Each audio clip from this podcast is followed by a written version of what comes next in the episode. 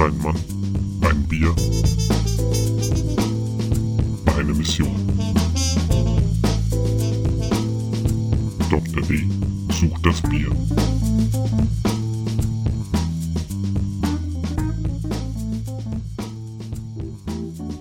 Hallo und herzlich willkommen zum aktuellen Bierstudio mit eurem Gastgeber Phil Bleiber. Und herzlich willkommen zu Teil 2 der großen alkoholfreien Sendung. Und ich möchte zunächst eine kleine Hausmeisterei loswerden. Ich weiß nicht, wie ich es geschafft habe, so oft ans Mikro zu stoßen in der, im Teil 1. Es tut mir leid, ich hoffe, das wird heute nicht mehr vorkommen. Ich habe dann aber auch leider keine Zeit mehr gehabt, das alles rauszupolieren. Damit müsst ihr jetzt einfach leben. Ähm, ansonsten, ja, das war jetzt ziemlich knapp, dass die Folge jetzt noch rauskommt. Äh, liegt daran, wir sind alle drei krank hier. Ähm, gestern hat es mich so richtig böse erwischt. Ich dachte eigentlich schon, okay, es geht gar nichts mehr. Aber das hat sich heute noch soweit geklärt. Ich hoffe jetzt mal, dass ich keinen größeren Hustenanfall bekomme. Ähm, insofern, ja, wünsche ich uns Glück. Ähm, ansonsten, was gibt es zu erzählen? Ich war die Woche ja in Kiel. Ähm, ja, der äh, Stadt mit dem bisher miesesten Wetter überhaupt. Es war kalt, nass und windig und das hat meine Erkältung natürlich auch überhaupt nicht gut getan. Aber sie haben einen ganz netten Bierladen in Kiel, den Brewkammer. Hat mir sehr viel Spaß gemacht, mich da zu unterhalten und ähm, habe auch ein paar gute Empfehlungen bekommen. Also wenn ihr mal in Kiel seid, dann geht mal da vorbei. Ansonsten, was mir auch sehr warm ans Herz gelegt wurde, ist die Chani Brauerei. Ähm, vielleicht nicht so die innovativste Brauerei, aber dafür handwerklich sehr gut. Auch Lille hat natürlich den Vorteil, ist ein bisschen zentraler gelegen als Czerny. Und ja, wenn man dann halt mal gerne ein frisch gezapftes, äh, handgemachtes in der Innenstadt trinken will, dann ist wohl Lille eine ganz gute Adresse. Ja, ansonsten mein alkoholfreier Monat ist ja schon fast, ja, eigentlich kann man schon sagen, ist schon zwei Drittel vorbei. Jetzt noch eine Woche. Ich muss auch ganz ehrlich sagen, ich freue mich schon mal wieder auf ein richtiges Bier. Es ist einfach so, man merkt den Unterschied. Vielleicht würde man ihn blind verkostet nicht merken, vielleicht findet man das Bier dann einfach nur scheiße. Aber ja, also ich freue mich schon wieder darauf, mal auch ein bisschen mehr, ja, ich sag mal, ähm, Sortenvielfalt zu bekommen, weil es ist halt so, alkoholfreie Biere sind im Allgemeinen hell. Ich kenne bisher nur ein dunkles Weizen, das ist von Lamsbräu. Ansonsten gibt es da einfach nicht viel Variation. Weil ich denke mal, der Markt für alkoholfreie Spezialbiere ist halt doch noch sehr überschaubar.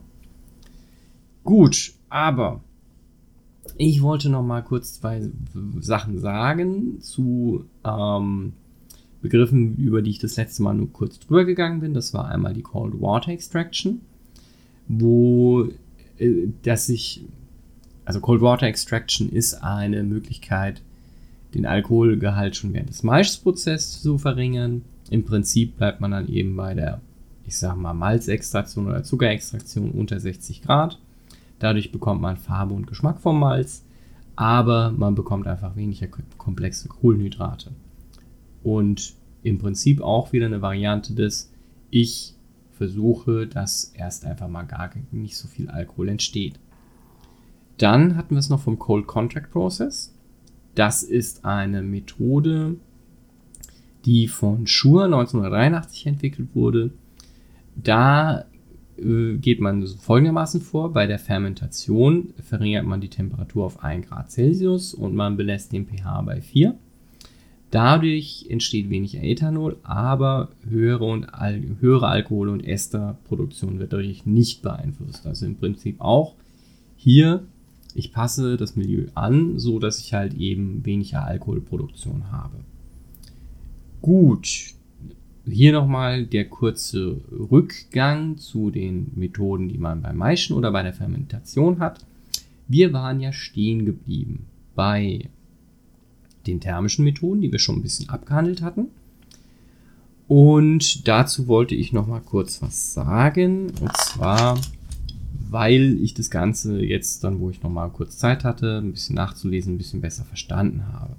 Also im Prinzip bei Rektifikation als auch bei der Schleuderkegelsäule, wenn ich es jetzt richtig denke, handelt es sich um sogenannte fraktionierte Destillation. Das heißt, ich bekomme nicht nur einen Teil aus einen Analyten aus meinem Gemisch raus, sondern verschiedene. Das macht man sich sogar zunutze, gerade beim Wein, wenn ich alkoholfreien Wein mache, verwerfe ich im Prinzip den Alkohol und aber das restliche Flüchtige, was ich auch mit extrahiert habe, das mische ich wieder in den entalkoholisierten Wein rein.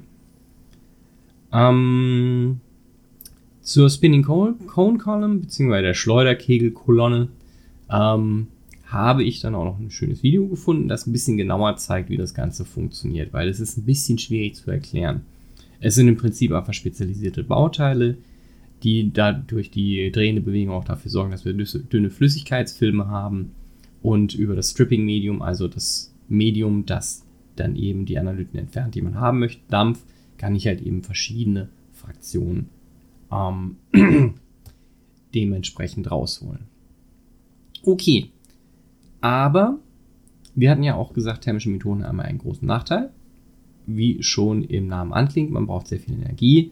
Man hat dadurch, dadurch auch thermische ähm, Veränderungen des Mediums, das man halt eben destilliert oder aufspaltet oder wie man immer das auch nennen möchte.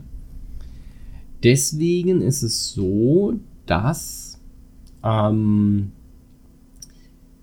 ähm, wie sage ich das jetzt? Also grundsätzlich ein Großteil der Paper, die in den letzten Jahren veröffentlicht worden sind, gehen mehr auf Membranmethoden ein. Also man kann einen deutlichen Anstieg in den letzten Jahren sehen und äh, gut 50 Prozent davon beschäftigen sich mit Membranmethoden. Wir erinnern, wir haben bei den membranbasierten Methoden haben wir die Dialyse, die Umkehrosmose, die Pervaporation, die osmotische Destillation, die Nanofiltration und Extraktion über superkritische Flüssigkeiten. Dialyse funktioniert wie alle membranbasierten Prozesse über eine semipermeable Membran, das heißt, sie ist für nicht alle Stoffe durchlässig, aber ein Teil. In dem Fall wäre es natürlich dann halt eben Wasser und Alkohol. Das wäre natürlich wichtig, denn wenn ich ähm, Alkohol extrahieren möchte, muss, ich, muss auch sichergestellt sein, dass der über die Membran wandern kann. Bei der Dialyse mache ich mir im Prinzip einfach den osmotischen Gradienten zunutze. Das heißt, ähm, ich nutze aus, dass ein Analyt über eine semipermeable Membran von der hohen Konzentration auf die Seite mit der niedrigen Konzentration wandern will. Also, im Prinzip auch schlau gesagt, der Analyt folgt dem Konzentrationsgradienten über eine semipermeable Membran von hoch zu niedrig. Ähm, ein Nachteil dieser Methode ist, dass man, wenn man das natürlich im industriellen Maßstab betreibt, dass man am Ende sehr viel hochverdünnten Alkohol hat, den man dann eigentlich wieder aufkonzentrieren müsste, wenn man den noch für irgendwas benutzen möchte, weil man kann das sehr schlecht einfach alles wegkippen. Könnte man schon, aber ist natürlich ein massiver Verlust. Ähm, dann haben wir die Umkehrosmose. Das ist im Prinzip auch eine Osmose. Also auch eine Art Dialyse. Allerdings ähm, kehren wir hier die natürliche Osmoserichtung um, indem wir den Druck erhöhen in dem System. Also es ist zum Beispiel, wenn wir uns jetzt, also ein Bild, das ich gefunden habe, das mir sehr gut gefallen hat. Wir stellen uns jetzt ein Becherglas vor, das durch die Membran in der Mitte geteilt wird. Ist dicht, also da kann jetzt einfach physikalisch gesehen nichts rüberdrücken. Und auf beide Seiten dieses Becherglases füllen wir Wasser ein. Einmal normales Wasser und einmal ähm, und einmal eben ähm, Salzwasser. So, wenn über diese Membran jetzt nur Wasser diffundieren kann, dann wäre die Osmoserichtung, dass der Wasserspiegel im H2, also im Wasser abnimmt und im Salzwasser steigt weil das im Prinzip das Ganze verdünnen soll. Bei der Umkehrosmose fügen wir jetzt auf der Seite, wo das Salzwasser ist, Druck hinzu und das führt dazu, dass das Wasser dann eben auf die Seite vom Salzwasser, von der Seite mit dem Salzwasser auf die Seite mit dem Wasser wechselt. Also der Salzwasserspiegel in dem Becherglas wird abnehmen und der mit dem Wasser wird steigen. Das ist eben die Umkehr der natürlichen Osmoserichtung. Das kann man eben nur machen, indem man eben den Druck erhöht. Falls das jetzt zu undeutlich war, ich werde auch noch dazu ein Bild verlinken, dass ihr es besser sehen könnt. Aber im Prinzip die Umkehrosmose zusammengefasst ist, dass ich den osmotischen Fluss umdrehe durch eine Druckerhöhung. Das heißt, im Prinzip würde ich mein Bier pressen. Haben beide Verfahren, sowohl Dialyse als auch Umkehrosmose, haben halt den Vorteil, dass ich bei relativ niedrigen Temperaturen arbeiten kann. Aber letztendlich verliere ich auch hier sehr viel Aromen. Wir gehen einfach über die Membran mit. So gut ist die Separation noch nicht, dass es nicht mitwandern würde. Weil es ist einfach so, was die Membran angeht, die Membran ist natürlich auch immer der Selektionsgrund. Wenn ich Ethanol, also Alkohol eben, separieren möchte, dann brauche ich eine, ähm, dann brauche ich eben eine Membran, über die ja organische Stoffe diffundieren können. Möchte ich jetzt nur eine haben, die, also möchte ich jetzt zum Beispiel halt nur eine haben, über die Wasser und andere hydrophile Stoffe gehen können, dann brauche ich auch eine hydrophile Membran. Also grundsätzlich die Wahl des Membranstoffs ist bei diesen ganzen, also des Membranmaterials ist bei diesen ganzen Stoffen halt echt sau wichtig. Um es jetzt mal so ganz salopp zu sagen. Dazu kommt natürlich, man muss sich natürlich auch nie um, um die Membran ein bisschen kümmern. Es ist jetzt nicht so, dass die von einmal kaputt geht, aber da ist natürlich auch schon ein bisschen Wartungsaufwand dabei. Also ihr habt jetzt auch schon ein bisschen mitgekriegt, was für ein Aufwand es sein kann, Bier zu entalkoholisieren. Das äh, führt natürlich auch dazu, dass ein alkoholfreies Bier einfach im Allgemeinen nicht billiger ist als ein äh, alkoholisches Bier. Weil wir haben natürlich trotzdem einen Riesenaufwand. So, dann kommen wir auch schon zur nächsten Variante der membranbedingten Entalkoholisierung und zwar ist das die Pervaporation. Ähm, Pervaporation, wie man schon hört, ist so ein bisschen ein Kunstwort und zwar aus ähm, Permeation und Vaporation. Das heißt, ähm, dass die Membran, die ich verwende, auf einer Seite einen Zufluss bekommt, den sogenannten Feed, und auf der anderen Seite ist die Gasphase. Da kann Wasserdampf drin sein, muss aber nicht. Es würde auch ohne funktionieren. Auf jeden Fall trennt die Membran diese beiden Regionen einmal Zufluss von Gasphase. Und was eben jetzt passiert ist, dass der Stoff, den ich abziehen möchte, also den ich halt verringern möchte, der diffundiert durch die Membran, also benetzt sie und wandert durch und verdampft dann auf der Gegenseite. Das würde eben ohne Wasserdampf funktionieren, aber man kann den Wasserdampf auch hier dann wieder als Stripping-Medium verwenden. Das heißt eben das Verdampfen noch ein bisschen beschleunigen. Und ähm, das, was ich dann abziehe, das kann ich natürlich dann auch wieder mit einer Kältefalle auffangen. Ansonsten geht das Retentat eben erstmal so durch. Also Retentat ist das, was man behält.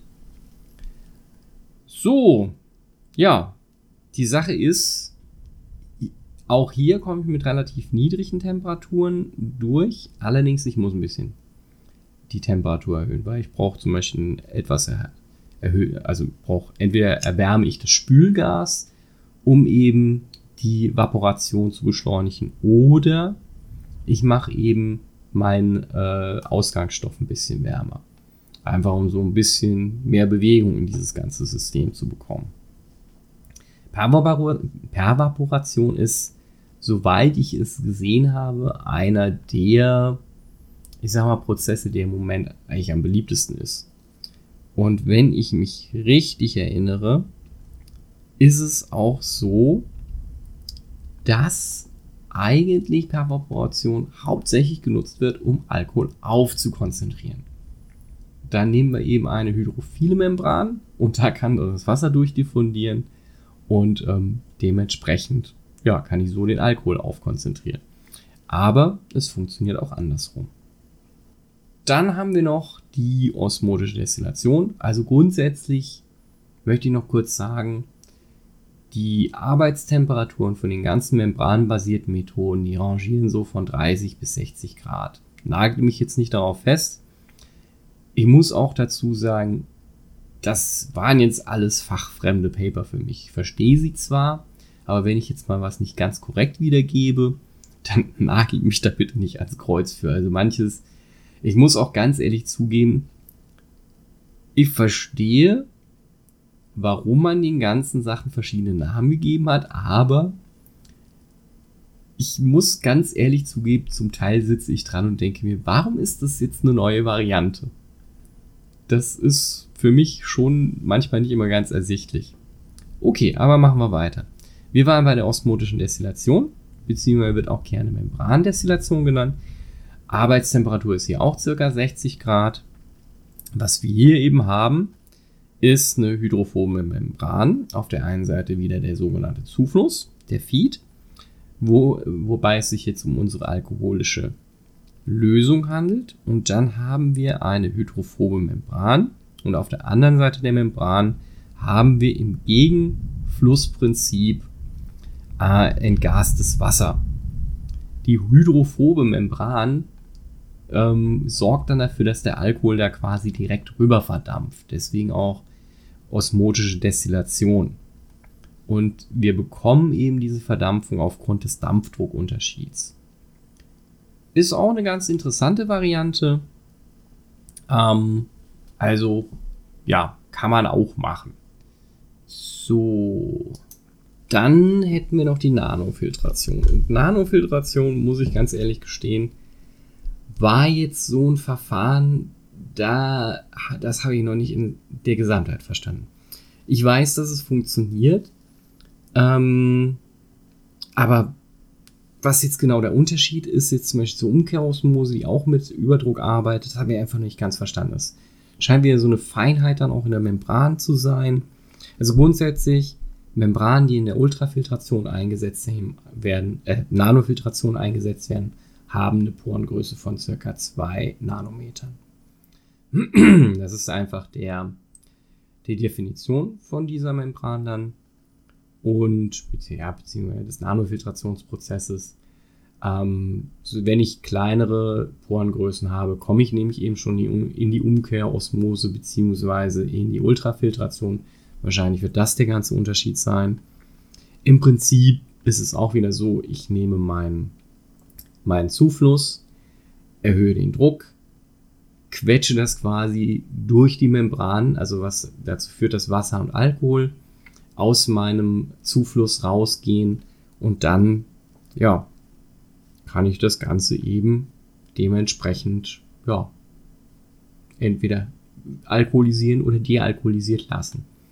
Ähm, grundsätzlich ist es so, es scheint einfach deswegen eine Variante zu sein, weil man zum Beispiel halt einen höheren Flux hat als in der, in der Umkehrosmose und aber zum Beispiel auch eine bessere ähm, Zurückhaltung als bei der Ultrafiltration von äh, kleinen Molekülen. Ja, also ich muss ganz ehrlich sagen, war für mich ein bisschen undurchsichtige Geschichte. Ich kann jetzt noch nicht so genau sagen, warum. Es scheint allerdings in Wein sehr gut zu funktionieren. Äh, was Bier angeht, gibt es noch relativ wenig Veröffentlichungen, was mich so ein bisschen wundert, weil es scheint ja, zumindest laut der Kommentare, die ich gelesen habe in den Reviews, eine ganz gute Variante zu sein. Ähm, also sie wirkt erstmal für mich am geschicktesten, weil zum Beispiel wir haben hier jetzt ähm, Arbeitsbedingungen von 20 Bar und 30 Grad, was ja an sich super ist. Also da werden ja kaum weitere Inhaltsstoffe beeinflusst. Das ist ja eigentlich eine sehr gute Sache. Warum macht das keiner im Bier? Ähm, könnte natürlich sein, dass es einfach relativ aufwendig ist. Ähm, da kommen wir nämlich jetzt auch zum nächsten Punkt. Wir haben ja noch die superkritischen Flüssigkeiten. Das ist doch eher jetzt eine Variante, die noch nicht im industriellen Maßstab eingesetzt wird. Nichtsdestotrotz fand ich sie sehr interessant und wollte sie kurz vorstellen. Und zwar wird bei superkritischen Flüssigkeiten Kohlenstoffdioxid eingesetzt, also CO2. Und es ist so, wenn ich über dem kritischen Druck und der Temperatur bin, dann bekomme ich eine sogenannte superkritische Flüssigkeitsphase. Jetzt mal ganz, ganz billo ausgedrückt. Ich bin nee, kein Physiker. Ähm, in dem Fall ist es aber so, dass unser Kohlenstoffdioxid in diesem Fall nicht nur sich wie ein Gas verhält, sondern auch gleichzeitig eine Flüssigkeit. Deswegen superkritische Flüssigkeit. Man würde es eben jetzt so machen, dass man CO2 als Lösungsmittel verwendet, weil das eben organische Substanzen lösen kann als Flüssigkeit und dann, da sie superkritisch ist, sofort, da es sofort verdampft und die extrahierten Substanzen dann zurückbleiben. Ähm, wie gesagt, finde ich eine super interessante Methode, ist aber jetzt wohl im Moment hauptsächlich experimentell am Start und für den industriellen Einsatz noch nicht geeignet. Gut. Jetzt bleiben mir eigentlich noch zwei Punkte. Einmal das Bier der Woche und andererseits auch so ein bisschen, was haben wir denn heute gelernt, beziehungsweise was ist es jetzt für ein Schluss? Also alle Methoden, die ich vorgestellt habe, sind natürlich dafür geeignet, Alkohol aus Flüssigkeiten rauszubekommen. Das Problem ist bloß, wenn ich das Ganze danach noch trinken möchte und genießen, dann habe ich ein kleines Problem. Weil der Verlust an Aromen in allen Varianten, bei allen Varianten sehr, sehr hoch ist. Wir verlieren nämlich im Allgemeinen so 60 bis 80 Prozent höhere Alkohole, 80 bis 100 Prozent der Ester, 40 bis 80 Prozent der Aldehyde, je nachdem, was man für eine Variante wählt. Das ist natürlich schon viel und das erklärt natürlich auch, warum der Geschmack von alkoholfreien ähm, Getränken halt einfach so anders ist. Der Trend scheint hier zu sein, dass man kombinierte Methoden nimmt. Dass man einerseits erstmal versucht, überhaupt nicht viel Alkohol entstehen zu lassen, dass ich auch gar nicht viel weiter bearbeiten muss ähm, und dann halt eben zum Beispiel, was weiß ich, eine Umkehrosmose drüber laufen zu lassen und eine Nanofiltration. Was ich natürlich auch machen kann, ist, dass ich im Prinzip ähm, versuche, eine relativ sanfte Methode zu nehmen. Dann die Flüssigkeit, mit der ich arbeite, komplett dealkoholisiere und dann eben quasi wieder Blending betreibe. Also, dass ich dann eben die Flüssigkeit, die ich entalkoholisiert habe, und die vielleicht noch so den Rest an Aromen enthält, dass ich die dann eben wieder mit der ganz normalen, mit dem ganz normalen Getränk vermische. Also halt eben entalkoholisiertes Bier plus alkoholisiertes Bier, so dass ich dann am Ende unter 0,5% rauskomme, was ja erlaubt ist. Wir werden sehen, was die Zukunft bringt. Ähm, ich muss noch zugestehen, ich hatte ja gesagt, ich wollte mir nochmal diese fermentationsfreie Geschichte angucken.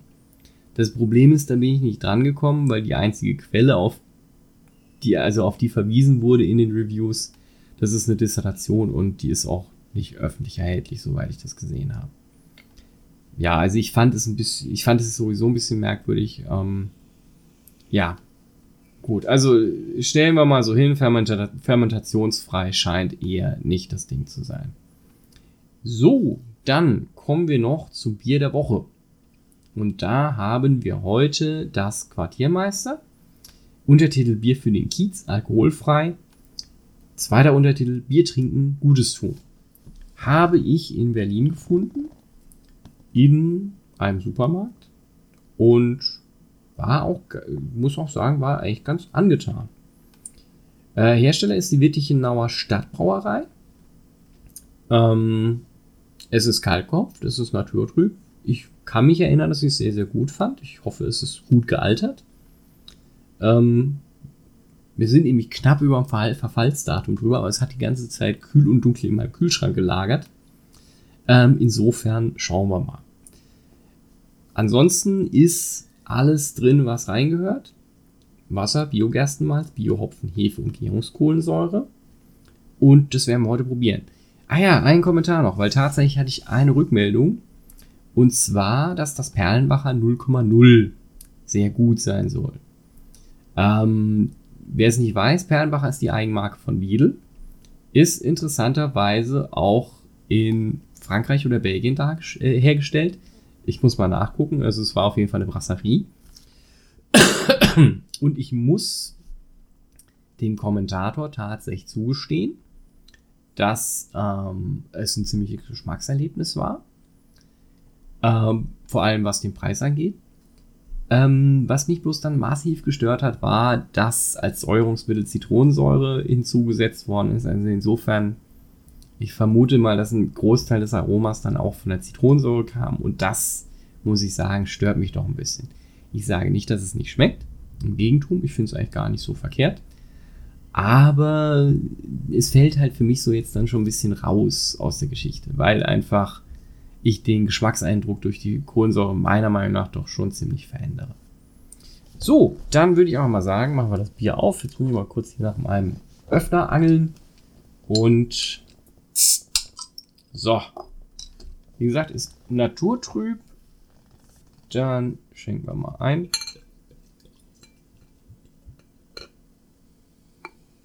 Würde ich mal auch sagen, schwenkt mal noch ein bisschen auf.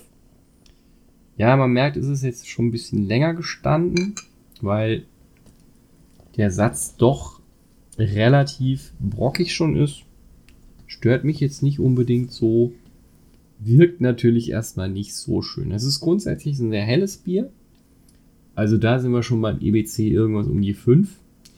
Ich könnte, ja, da es eine relativ kleine Brauerei ist, ich weiß jetzt nicht, ähm, wie groß sie sind, muss ich ehrlich zugeben würde ich mal vermuten, dass hier auch mit einer gestoppten Gärung gearbeitet worden ist oder einem von den Varianten, wo man halt eben bei der Maischung oder bei der ähm, Fermentation eingreift. Bei dem Distelhäuser, das ich sonst trinke, weiß ich, dass das, dass das fertige Bier entalkoholisiert wird. Die schreiben auch definitiv drauf, dass die Gärung nicht gestoppt wird. So, hat aber eine ganz ordentliche Schaumkrone, ist also schön fest. Dann würde ich mal sagen, nehmen wir mal kurz eine Nase voll.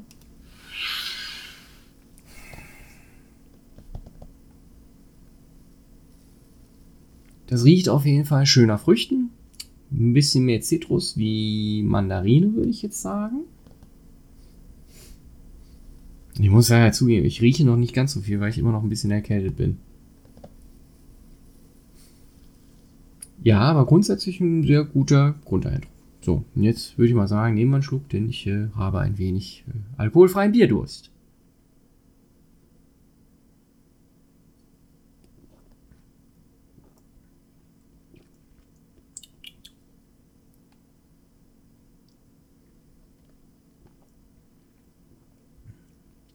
Also grundsätzlich nicht verkehrt. Ich habe es allerdings besser in Erinnerung. Muss ich ganz ehrlich sagen, kann natürlich einfach sein, dass es jetzt schon ein bisschen zu alt ist. Ähm, es ist grundsätzlich ein sehr leichtes Bier. Geht aber gut runter. Ich würde jetzt sagen, mal nicht so viel davon erwarten, aber dennoch sehr gut trinkbar. Ähm, wir haben auch eine schöne bittere mit drin, was bei alkoholfreien Bier jetzt nicht immer so der Fall ist.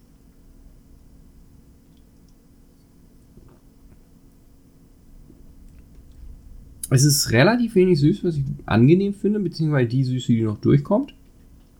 Die ist sehr angenehm. Ähm, wie gesagt, wir haben auf jeden Fall ein bisschen Hopfen drin.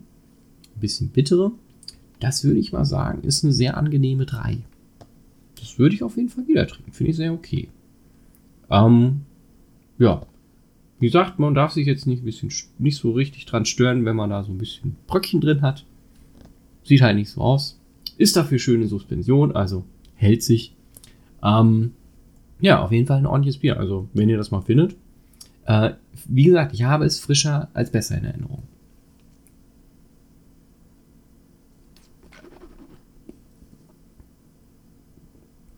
Ja, aber insgesamt kann man da ja nichts sagen. Also an, insgesamt super angenehmer Gesamteindruck.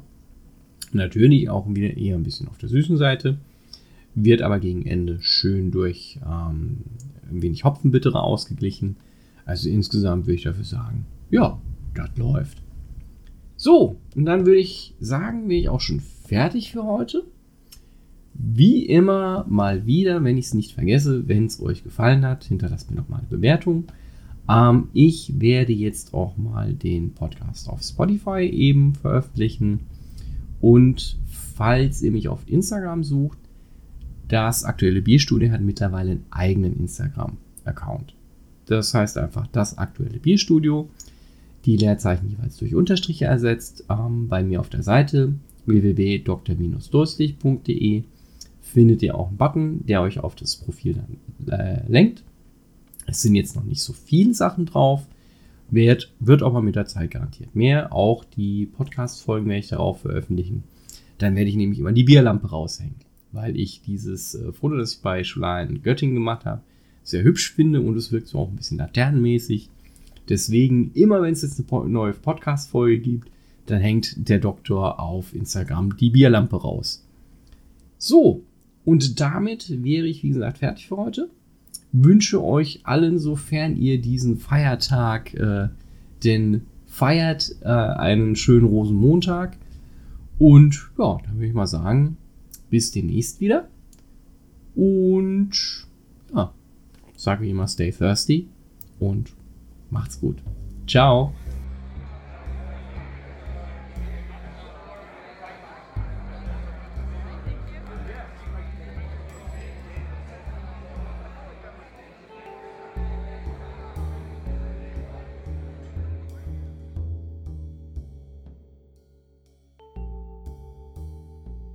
Das aktuelle Bierstudio wird von Dr. Philipp Dalber produziert und aufgenommen und ist lizenziert unter Creative Commons BY-NC 4.0. Das heißt, ihr dürft das Werk bzw. den Inhalt vervielfältigen, verbreiten und öffentlich zugänglich machen bei folgenden Bedingungen. Ihr nennt den Namen des Podcasts, das aktuelle Bierstudio und es gibt keine kommerzielle Nutzung.